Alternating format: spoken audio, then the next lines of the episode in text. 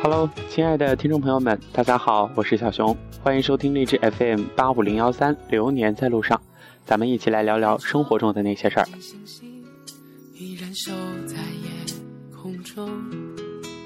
有听说过撕逼吗？跟别人撕逼过吗？那这些事情究竟是好的呢，还是不好的呢？谁对谁错？遇到这些事情该怎么办呢？是碍于情面，还是跟人直截了当的干上一架？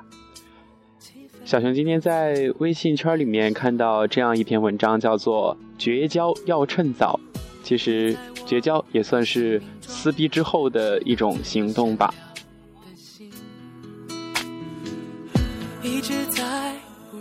一个早就该拉黑的人，为什么非要等到最后一刻才拉黑他呢？人的一生注定要和很多人分道扬镳，哪怕是一度关系极近的朋友，你的宽容有时候就相当于是软弱，那么软弱就必定会遭到欺辱啊。如果说你勇敢的足以拒绝，才能够不会觉得有冤枉或者是委屈。比如说这些故事吧。一天，李先生很生气，我问他怎么了，他说，在中国的知网上发现了一篇论文，其实是他写的，一个字儿都没动，可是署的名却是别人的，而署名的那个人呢，是他在新华社实习的时候认识的。当时那个人就问李先生有没有论文供他学习或者是鉴赏，李先生随手就给了他一篇自己的作业。于是那个人没想到拿过去就发表了，不仅是没有署李先生的名字，更是没有告诉李先生。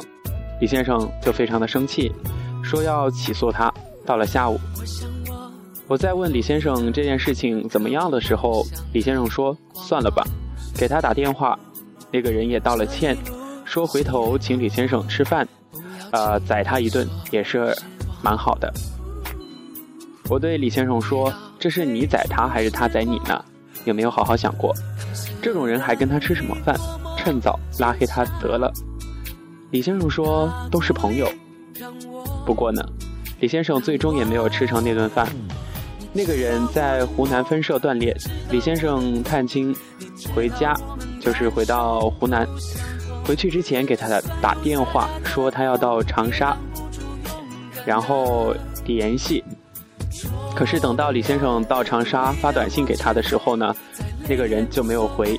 李先生离开长沙时，电话里面就对他发飙了，说你他妈的放我鸽子。可是没想到那个人说，我回了你啊，可能回到你的另一个手机上了吧。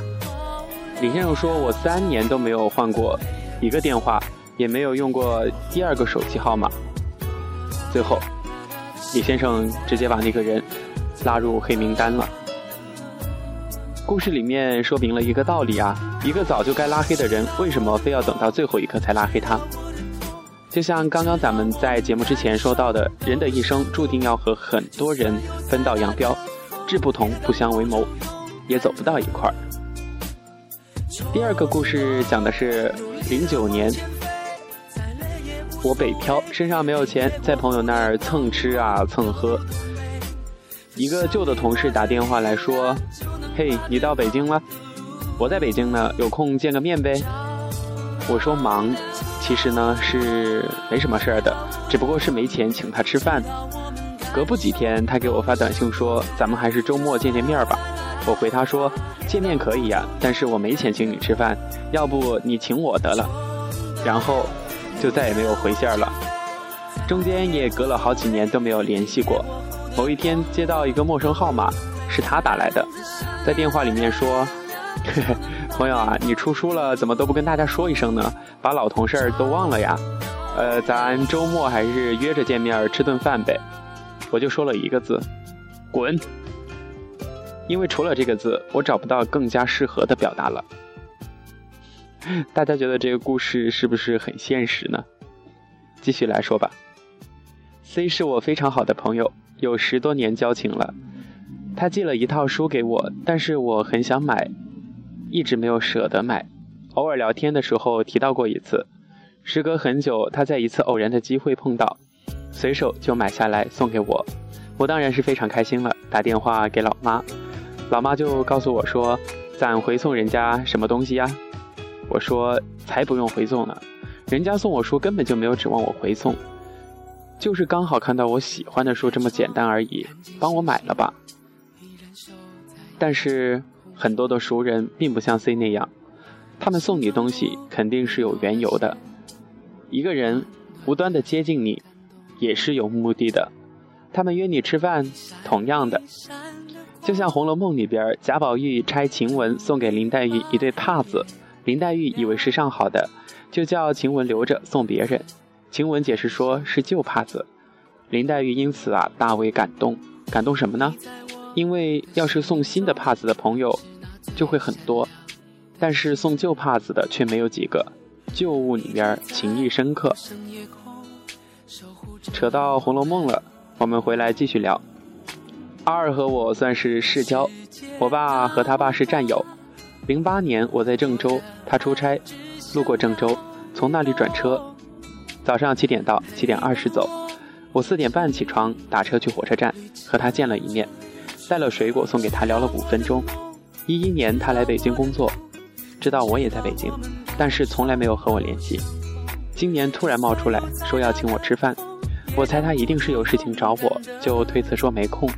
第二天，我爸就打电话跟我说，他爸说了，他想见你，没有别的事儿，就是想叙叙旧，你也该出去见见人家。我真的以为如此，就去了。菜还没上呢，他就说有事情要找我帮忙，我顿时心意阑珊了。这种人其实是不必深交的，也不必再来往，他们对你好。只为了从你身上求取更多的回报，做事可以求报偿，但是做人不应该求报偿。如果你对一个人好，那么就千万不要指望他能够回报你什么，不然你必定会得到更多的失落和沮丧。这能够怪谁呢？你想得到的也许就只是交换，而不是真的要对他好。俗话说：“因善无报偿才可爱。”恶因无报偿，才可恶。所谓的善有善报，恶有恶报，只是软弱庸俗者的自我欺骗和安慰罢了。也许吧，佛经上从来没有这样说过。一切世间法和出世法，不会这样的庸俗。软弱者不敢去惩处那些任意欺凌他们的人，只有默默地对自己说：如果他们有良知，他们会失眠。其实呢，那些人哪里会失眠呀？道德法律从来只是软弱的善良人的枷锁，一切软弱的人都会为自己的软弱而付出代价，有时候代价还是很沉重的。好就好在一切骄凌的人、势利的人、欺诈的人、愚昧的人，如一同这些软弱的人一样，都将为自己的行为而付出代价。佛经上虽然也没有说过善有善报，恶有恶报，但是说过。善恶皆有果报，善的果报未必是善，恶的果报也未必是恶。不过呢，善恶都会埋下种子，种子嘛，总会有破土而出的时候。一件善事未必有善的果报，但是许多善事积攒下来，会有福报的。积善之家必有余庆，积不善之家必有余殃。做好人呢，肯定是有福气的。如果做个十恶不赦的大坏人，那肯定是会失去很多东西，也会遭殃。你今天所得到的一切的东西，都是你以前种下的种子。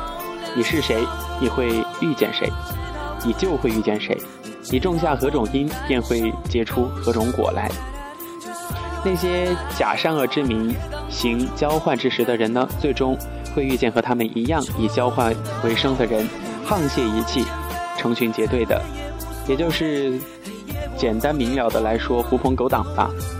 而那些不求报偿的人，终会离他们而去，和不求报偿的人为伍。一切独立的人都会有自己的天地，他心中的世界便是他眼中的世界。但是呢，一个人的悲哀呀，就在于缺乏独立的勇气。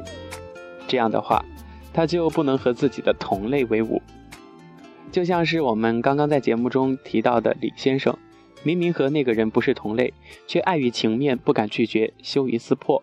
就是不跟人家撕逼，于是呢，他的周围便围绕着很多很多那样的人，那些人绝不会去滋养他、回报他，只会把他消耗殆尽，最后没有利用价值，就说拜拜了。一切的痛苦都是因为无名，该断的时候没有断，该舍弃的时候反而留恋着。如果一个果子已经坏掉了的话，你还要非等到它成熟，那么它也只会坏得更加的彻底了。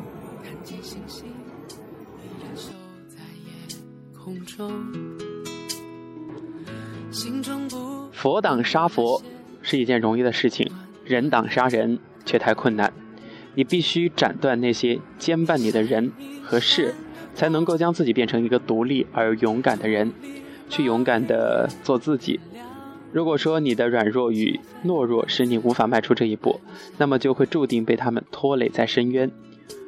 也许有时候我们应该有足够的勇气，将自己心中的世界变成眼中的世界。最后一句话送给大家：恩断义绝，山高水长，前程万里。两不相干，该淡的时候就淡，该断的时候就断。绝交要趁早，撕逼要彻底呀。